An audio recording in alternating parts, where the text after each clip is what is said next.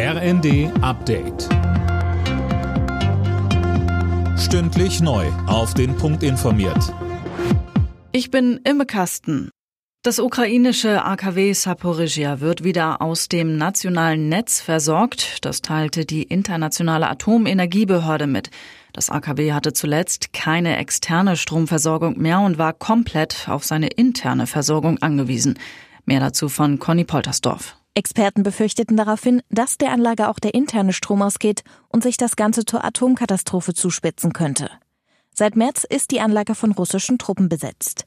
Das Kraftwerksgelände war in den vergangenen Wochen immer wieder beschossen worden.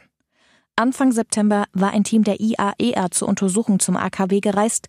Mitglieder des Teams blieben seitdem dauerhaft vor Ort.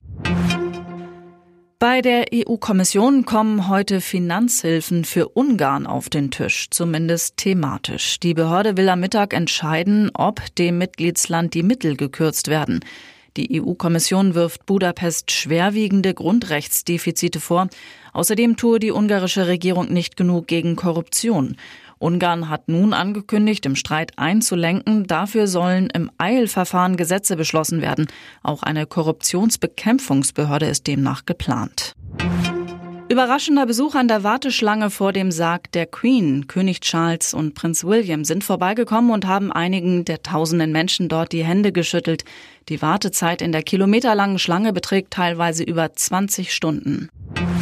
In der Fußball-Bundesliga steckt der FC Bayern weiter in der Krise. Beim 0 zu 1 in Augsburg gab es nun die erste Saisonniederlage. Es ist die vierte Ligapartie ohne Sieg für die Münchner. Dortmund hat das Revierderby gegen Schalke mit 1 zu 0 für sich entschieden.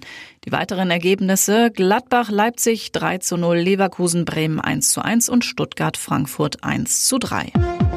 Alle Nachrichten auf rnd.de